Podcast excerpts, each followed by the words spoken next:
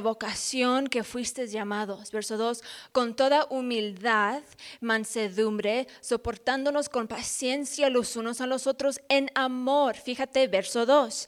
3, solicitos en guardar la unidad del Espíritu en, el- en el vínculo de la paz. Cuatro, en un cuerpo, un espíritu, como um, fuisteis también llamados en una misma esperanza de vuestra vocación. Verso 5, un Señor, una fe, un bautismo, un Dios y Padre de todos, el cual es sobre todos y por todos y en todos. Amén. Ah, vamos a hacer nomás un corte, una corta oración para entrar.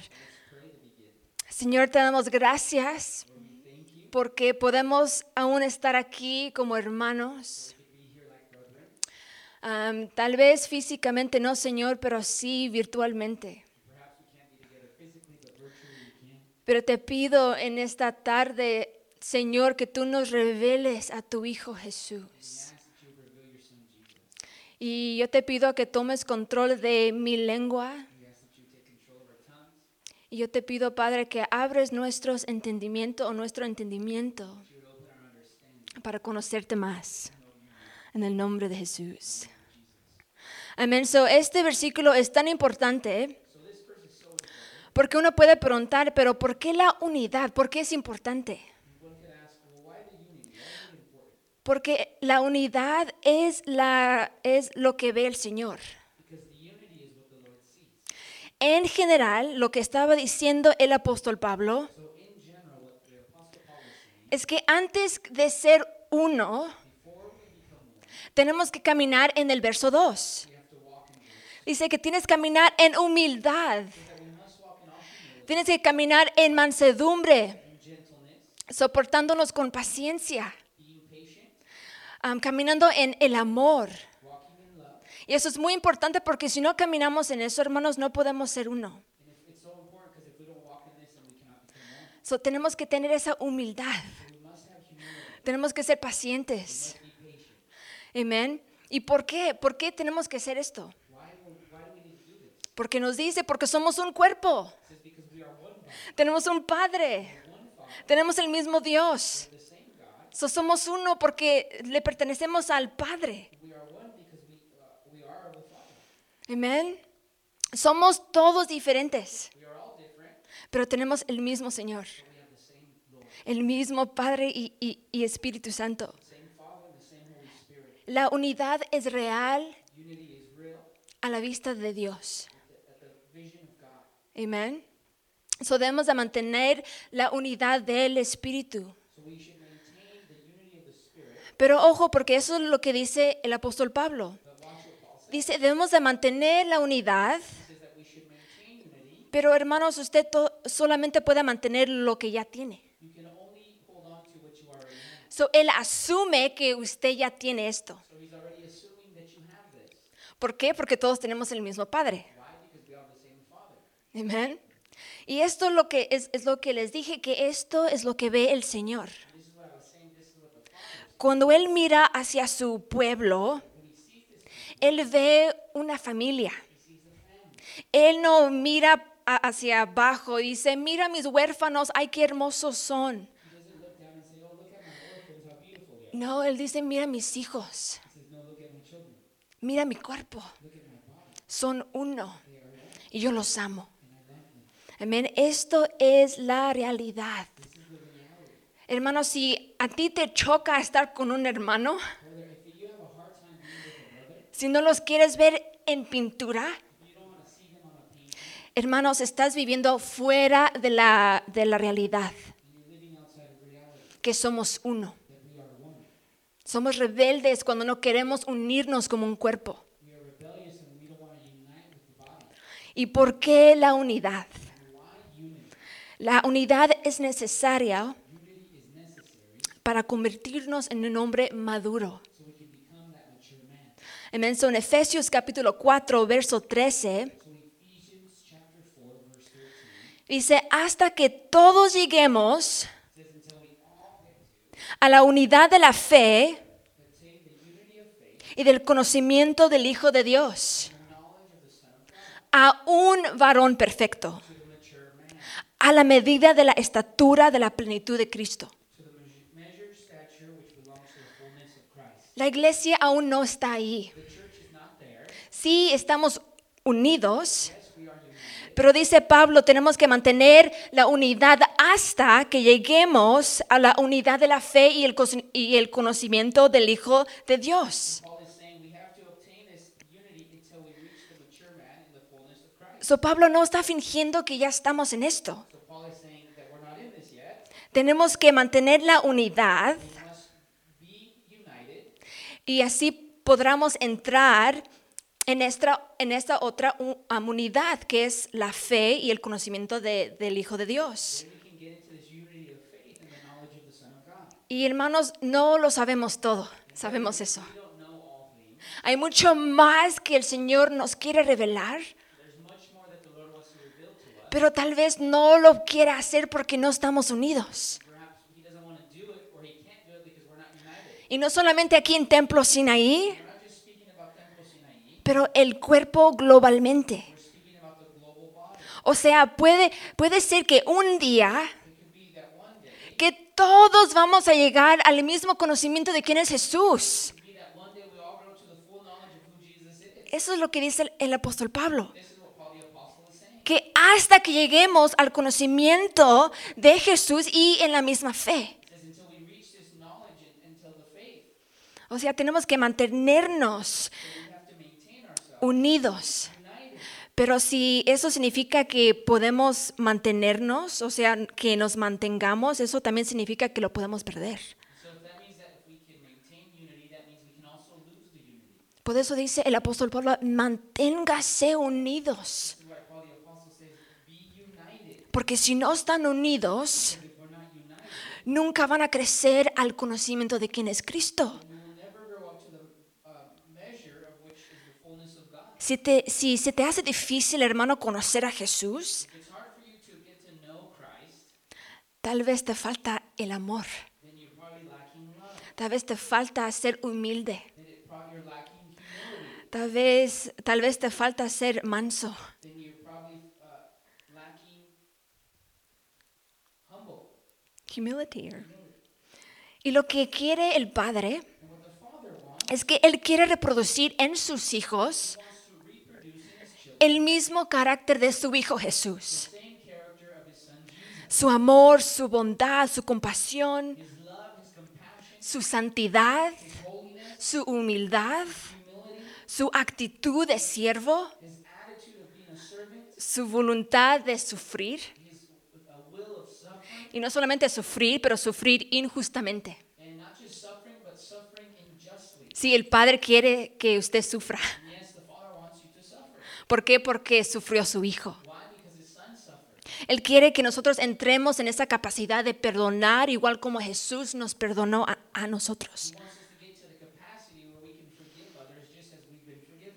Amén. Y esto es importante porque el resultado de ser unidos es la madurez espiritual. Amén. Y cuando hablamos de, cuando el apóstol Pablo dice que para que seamos, um, para que mantengamos la fe,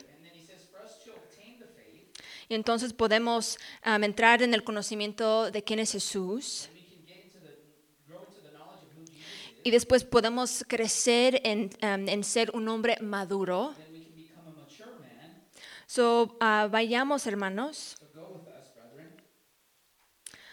So, ahí, ah, nada más quedarnos ahí por un momento, perdón. Lo que quiero enfocarme es en el, en el último frase, en el verso 13, en Efesios capítulo 4. I'm going to focus on the last phrase in, in the verse 13. Porque dice, a un varón perfecto a la medida de la estatura de la plenitud de Cristo. So, ahora vamos a ver qué dice la palabra acerca, de- acerca del hombre maduro o perfecto. Aquí dice que la iglesia debe entrar en un, en un hombre maduro. Here the scripture is telling us that the church needs to get to a mature man. ¿Y quién es este hombre? Este hombre es Jesús. Y usted puede decir, pero ¿qué no nos dice el apóstol Pablo que yo, Mariela, tengo que ser madura primero? Y sí, pero no en este pasaje. Es cierto en otros versos. Pero aquí está diciendo que la iglesia corporativamente sea madura. Que nosotros, plural, um, llegaríamos a ser como el hombre singular. So, todos nosotros, los que nos están viendo, los que no nos están viendo, que pertenecen a otra iglesia en otra parte de- del, mundo, todos somos una iglesia. Y que todos nosotros juntos seamos maduros para llegar a la estatura de Jesús. Pero hermana, ¿cómo sabes que está hablando de Jesús? Porque en Efesios capítulo 2, Because Ephesians chapter 2, verso 14 al 16, verse 14 through 16, nos dice esto. Porque Él, Jesús, es nuestra paz, que de ambos pueblos hizo uno, derribando la pared intermedia de separación, aboliendo en su carne las enemistades, abolishing the, in his flesh the enmity, la ley de los mandamientos expresados en ordenanzas,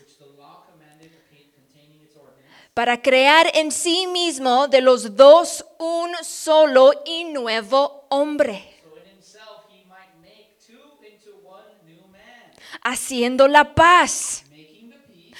Y mediante la cruz reconciliar con Dios a ambos en un solo cuerpo, matando en ella las enemis- en- en- enemistades. So, ¿Qué significa todo esto? Que Jesús tomó el judío, él tomó el gentil y hizo de sí mismo un hombre nuevo. Los puso juntos. Son un solo cuerpo. ¿Y por qué un hombre?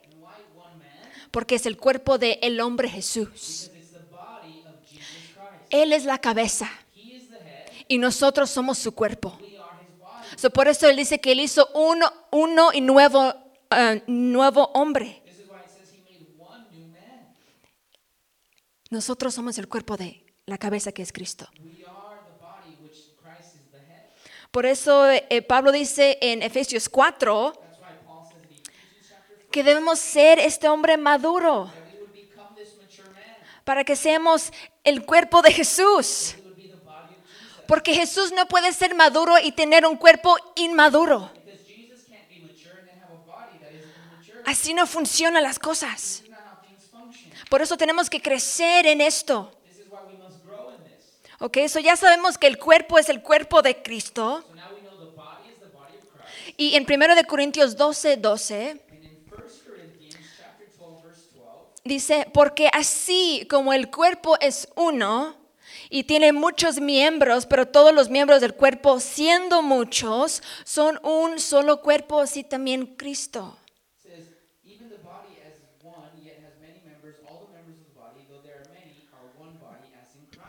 Y aquí Pablo presenta a la iglesia por primera vez como el cuerpo y da el ejemplo de, de un cuerpo humano. Pero ojo, porque dijo Pablo y dijo Cristo, ¿por qué no dijo iglesia? ¿Por qué no dijo porque así como el cuerpo es uno y tiene muchos miembros, pero todos los miembros del cuerpo, siendo muchos, son un solo cuerpo, así también la iglesia?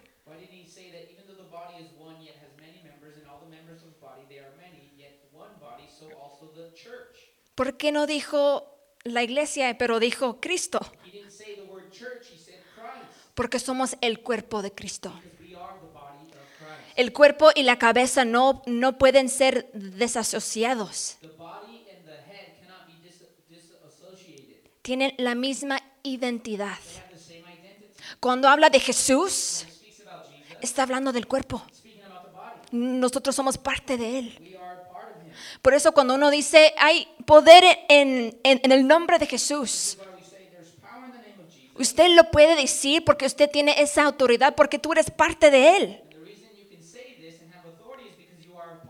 Si no eres parte de Cristo, tú no tienes esa autoridad. Amén. Así como mis manos tienen la, la autoridad de, de- de tocar mi pelo porque es parte de mi persona.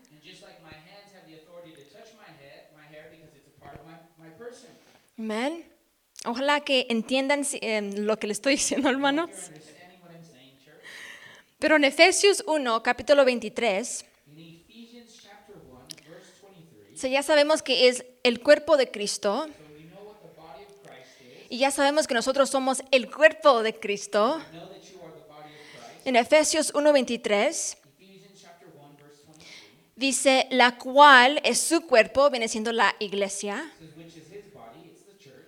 la plenitud de aquel que todo lo llenó en todo.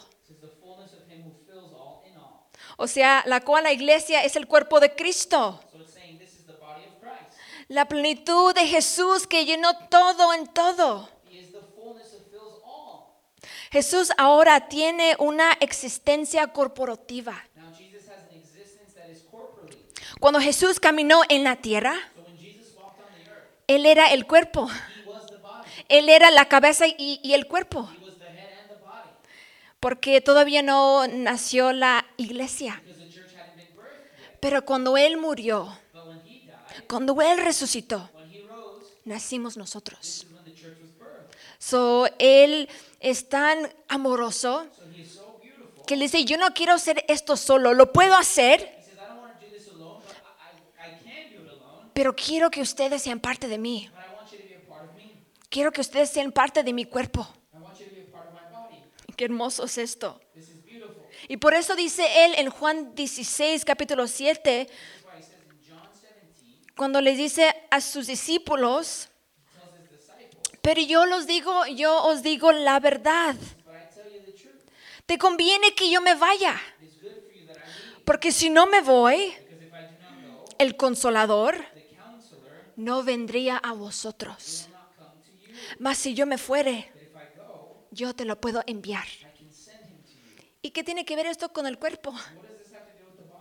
Porque el Espíritu Santo no podría venir a menos que Jesús se fuera.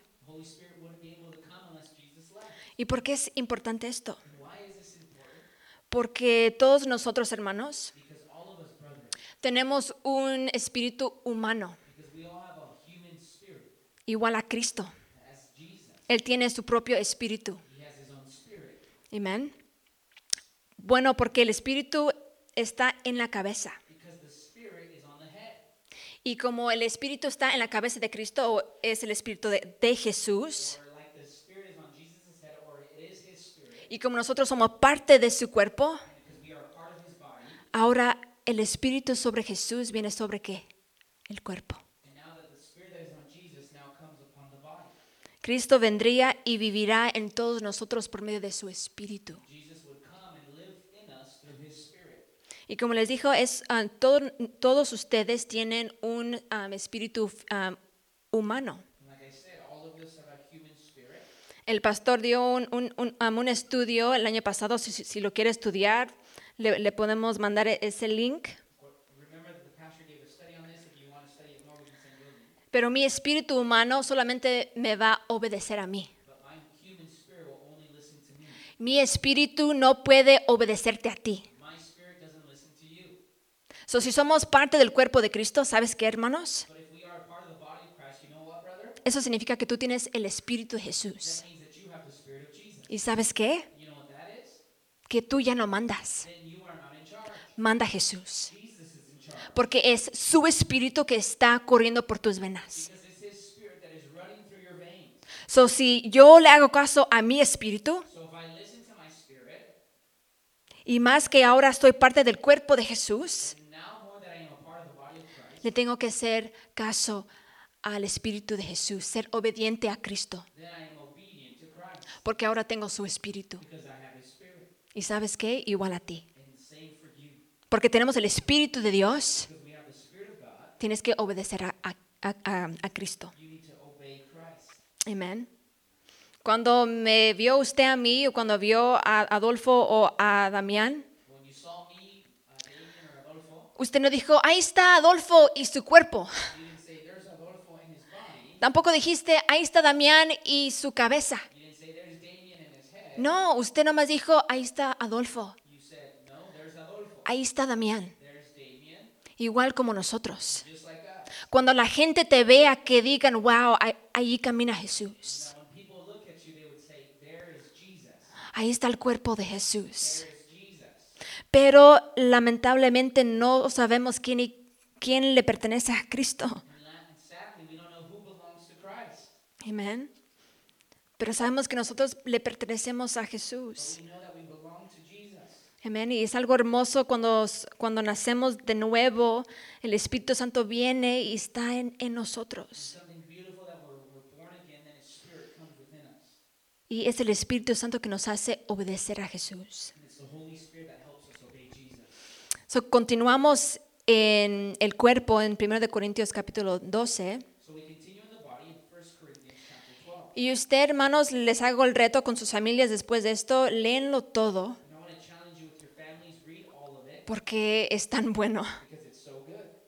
Pero vamos a continuar, dice en el verso 12, porque así como el cuerpo es uno It says in verse 12, even as the body is one, y tiene muchos miembros, pero todos los miembros del cuerpo siendo muchos son un solo cuerpo, así también Cristo. Porque por un solo espíritu fuimos todos ba- bautizados en un cuerpo, siendo ah, judíos o griegos, sean esclavos o libres.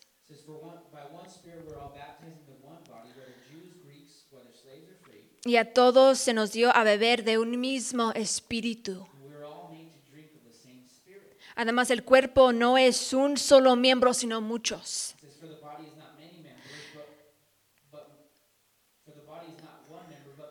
Si dijera el pie, ¿por qué no soy mano? No soy del cuerpo. Por eso no será del cuerpo. Y si dijera la oreja, ¿por qué no soy ojo? Yo no soy parte del cuerpo. Pero eso no será del cuerpo. Y él continúa con esto. Pero ¿cuál es el punto de, de- ah, de Pablo? Que usted no crea, que usted no puede creer que usted es más importante que el otro hermano. Todos somos importantes en- en el cuerpo de Cristo. El ojo no puede decir es que yo no soy parte del cuerpo. No, hermanos, te equivocas. Cada parte es importante. Amén, porque somos un solo cuerpo. Fuimos bautizados por el mismo espíritu. Le, perte- le- le pertenecemos a Jesús. Si me van a dar a mí un, un trasplante de corazón, no me van a decir, mija, no tengo un corazón, pero aquí tengo un ah, cerebro. Son diferentes, pero no intercambiables. O sea, todos son importantes y cada persona tiene su propia función o cada miembro, pero todos son importantes. Lo que no es la unidad es que todos seamos de la misma persona. La gente piensa que si todos somos iguales, todos tenemos los mismos gustos, no podría haber disunión. Pero si uno piensa es que ella no piensa como yo, ella no es mi hermana en Cristo.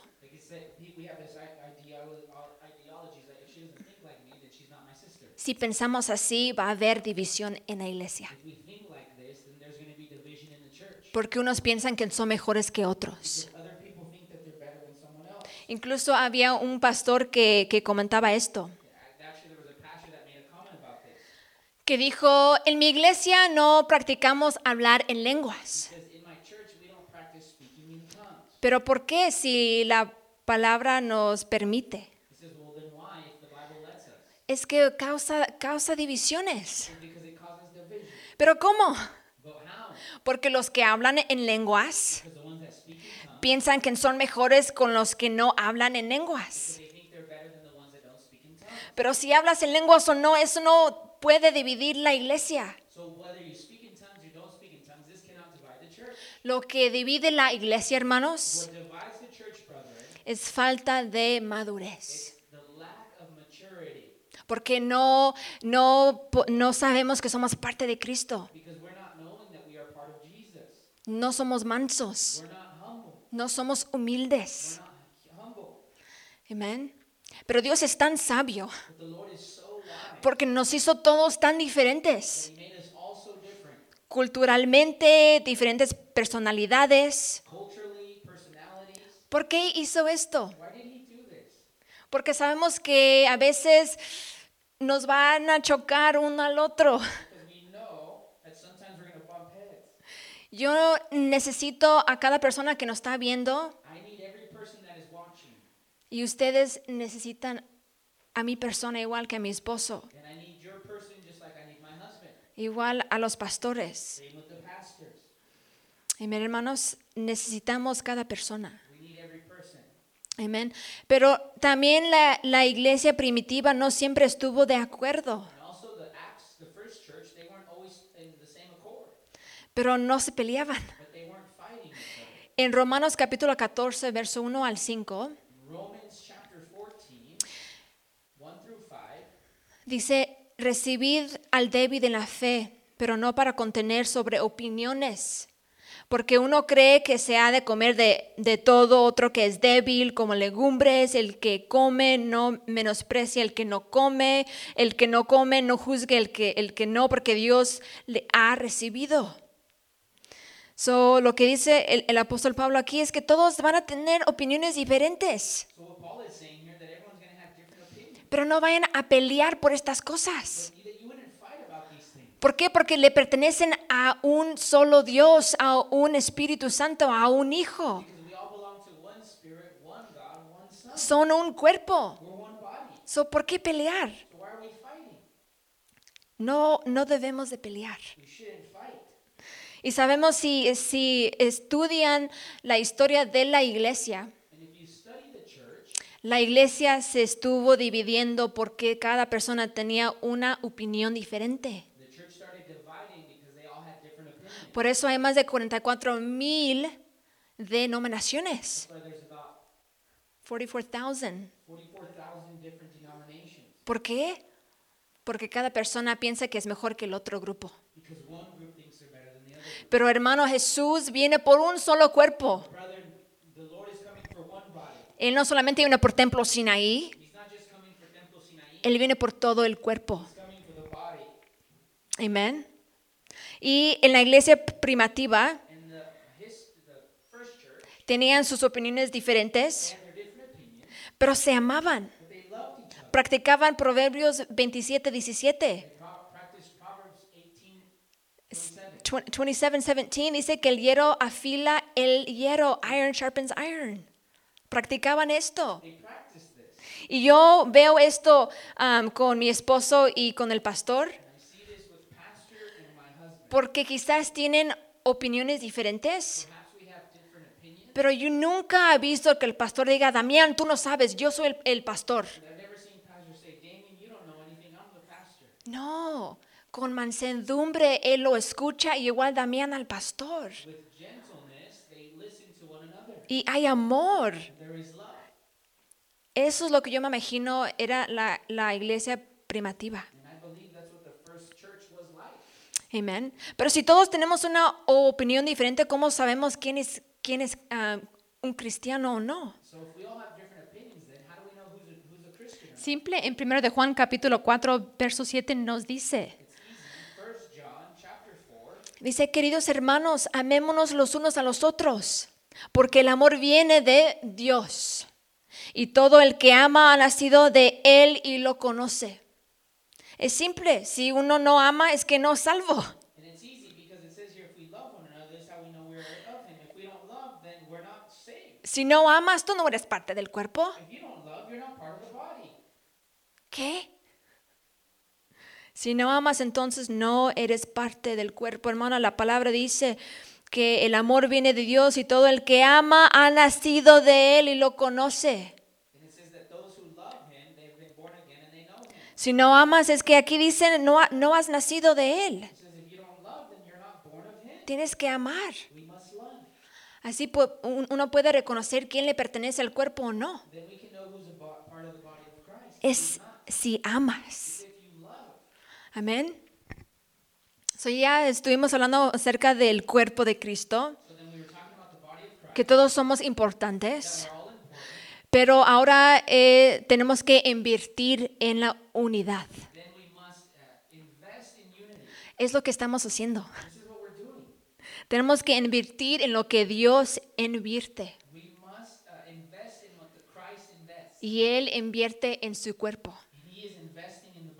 En, en Efesios capítulo 2, verso 16, Ephesians chapter 2. dice, y a mediante la cruz, reconciliar con Dios a ambos en un solo cuerpo, matando en ella las enemistades. says, "And he might reconcile them both in one body to God through the cross, having put to death enmity. Y uno puede decir, pero ¿cómo invierte o cómo invirtió Dios al, al- al cuerpo? Envió a su Hijo a la cruz. Dios anhelaba tanto la unidad que le costó su Hijo. Dijo, yo quiero que mi gente sea uno, mi pueblo sea un cuerpo. Pero para que eso sucede, Jesús, tú tienes que morir. Y Jesús dispuesto. So, invertir en la unidad, hermano, siempre te va a costar. Tu tiempo, tu dinero, todo te va a costar. Pero este es el plan, But this is the plan que todos seamos uno, que todos seamos el cuerpo de Cristo. So, Dios, si Él invirtió todo, igual nosotros. Tenemos que esfor- esforzarnos. Dios valora tanto la unidad que Él envió a su propio Hijo. Hermanos, eso es tan glorioso.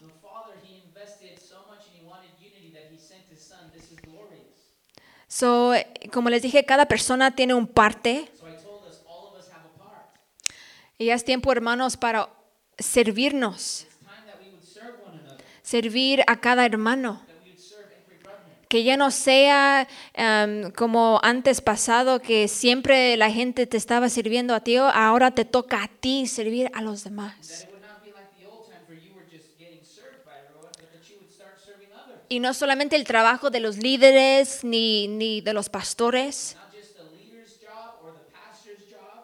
haz tu parte en el cuerpo. Efesios 4, 7. Ephesians 4 7. Esta es otra manera en cual Dios invierte en la unidad. Pero a cada uno de nosotros se nos ha dado gracia en, el, en la medida en Cristo que ha repartido los dones.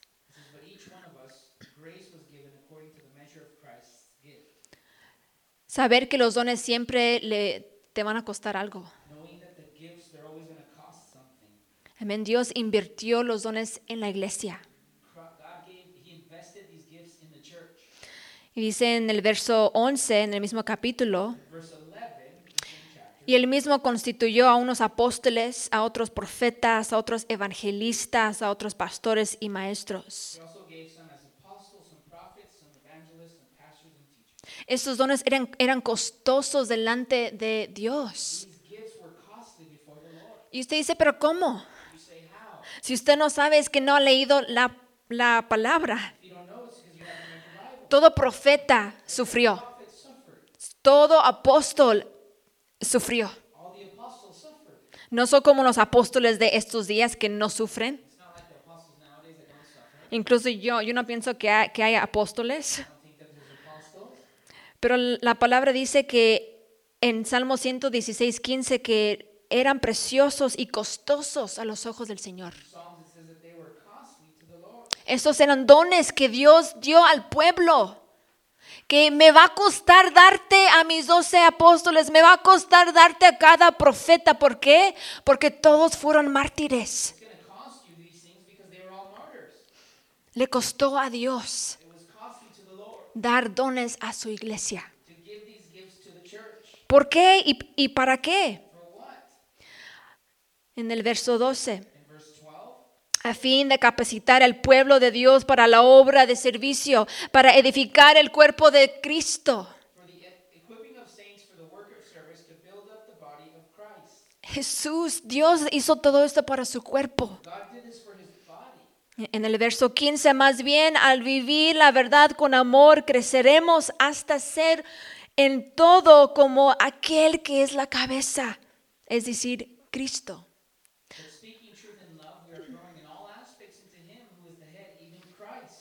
Todo esto es para ser y crecer como el hombre Jesús. Así como un niño crece para ser un hombre. Así como una semilla crece y es una planta, igual la iglesia crece para, para mirarse como Jesús. Amén. Hermanos, cada persona tiene su parte del cuerpo y eso es tan importante. Pero algo que es muy, es sumamente importante, dice en el verso 16, verse 16 it says, Dice, lo que me quiero enfocar son los ligamentos, porque dice, por su acción todo el cuerpo crece y se edifica en amor, sostenido y ajustado por todos los ligamentos.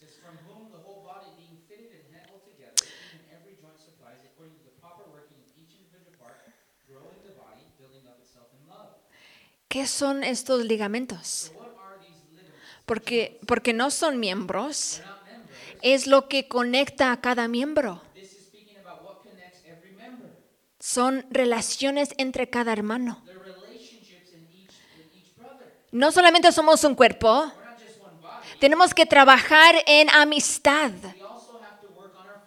tenemos que crecer juntos. Tenemos que amarnos. Cuando uno se junta, cuando yo me junto con los jóvenes y, viceversa, mi carácter va cambiando. Y gracias a Dios por la iglesia porque ellos me hacen trabajar en mi carácter. Hay jovencitas que me dicen, Mariela, estás mal en esto. Gracias porque me estás ma- madurando.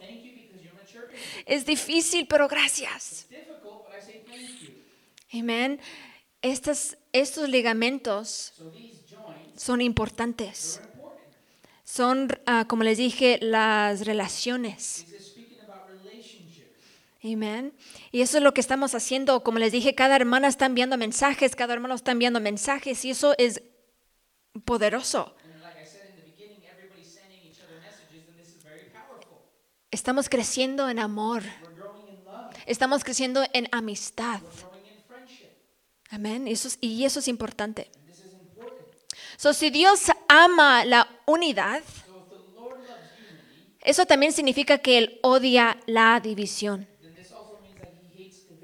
En Proverbios capítulo 6, verso 16 al 19, In Proverbs chapter 6, 16 through 19, dice, seis cosas aborrece Jehová y aún siete abomina su alma.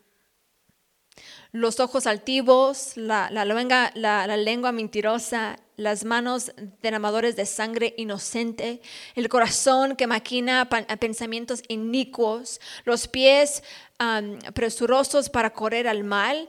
19. El testigo falso que habla mentiras y el que siembra discordia entre hermanos.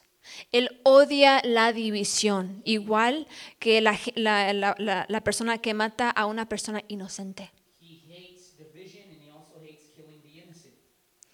Para él son la misma cosa. Él odia discordia entre hermanos. Igual como un padre.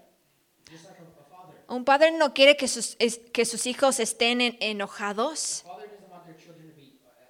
No hay un padre que dice, ay, mira, mis hijos se odian, ay, qué grande. "Oh, look, my children are fighting. How beautiful." No hay un padre que, que dice eso. El padre que está en los cielos dice, ah, me molesta, estoy tan triste que mis, que mis hijos están peleándose.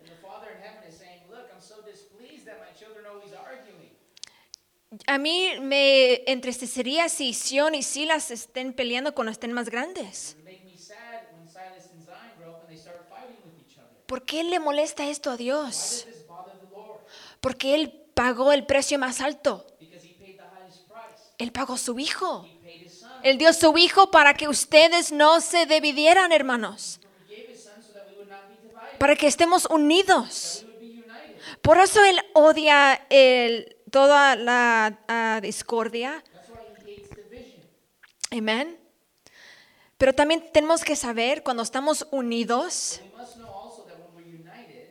puede llegar el avivamiento. Cuando vemos en Hechos capítulo 2, verso 1 y 2, In Acts chapter 2, we see verse 1 and 2. y todos sabemos este, eh, em, este verso, pero dice, cuando llegó el día de Pentecostés, estaban todos unánimes juntos.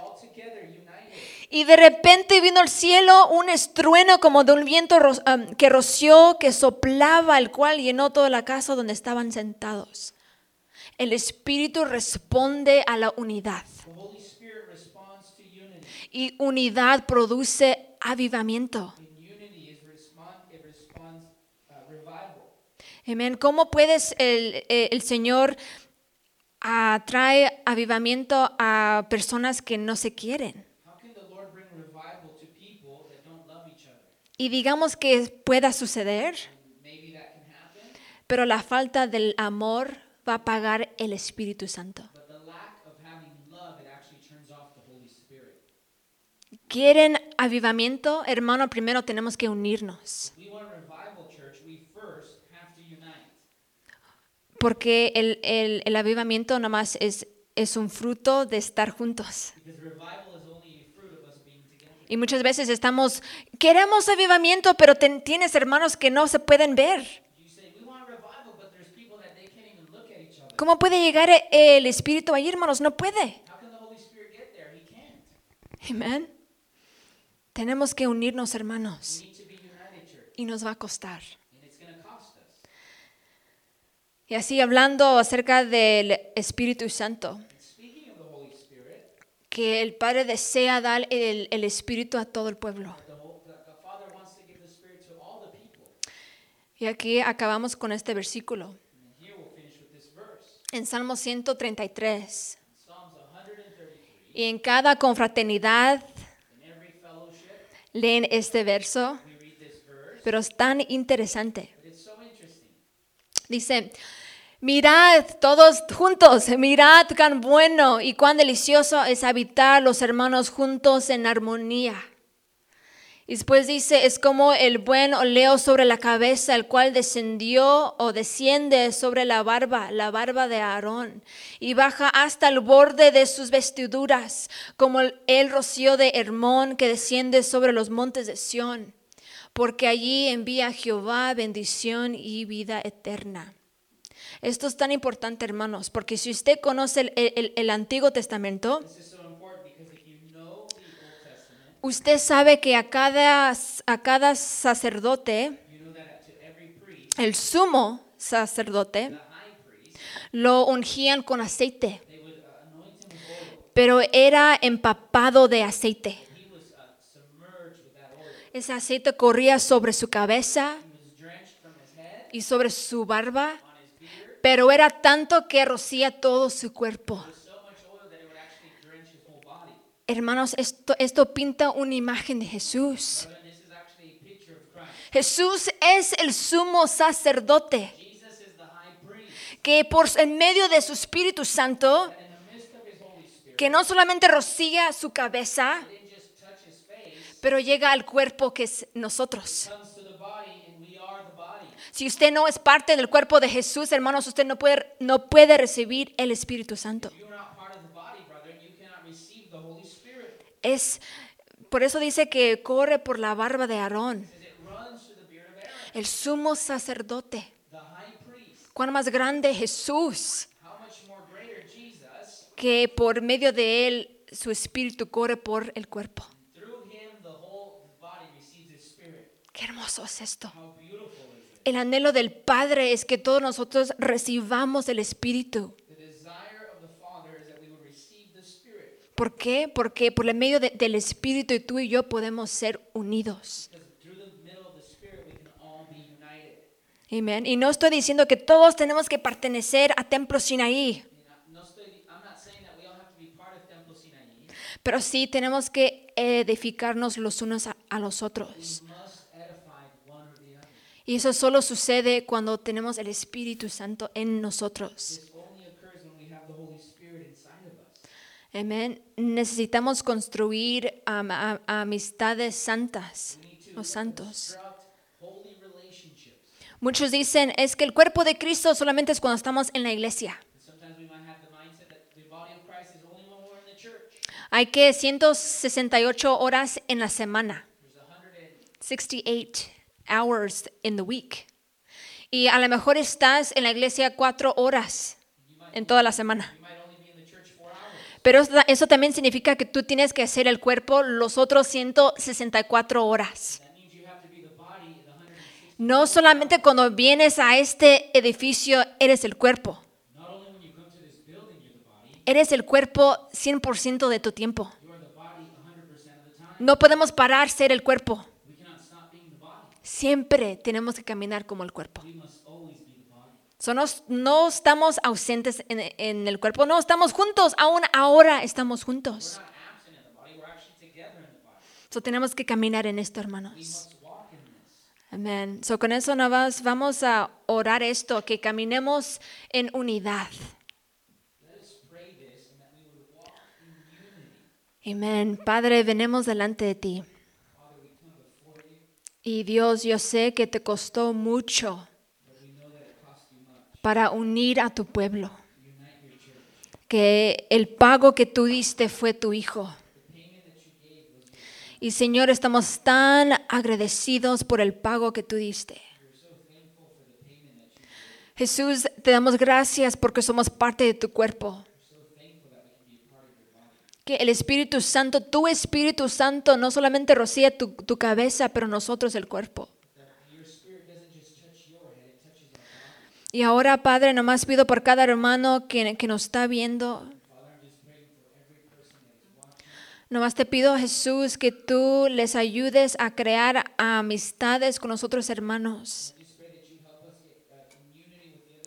Y si hay división entre ellos, hermanos, que haya un arrepentimiento entre ellos.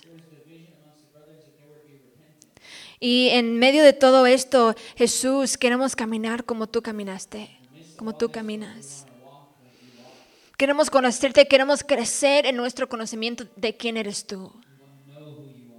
Haz esto en el nombre de Jesús.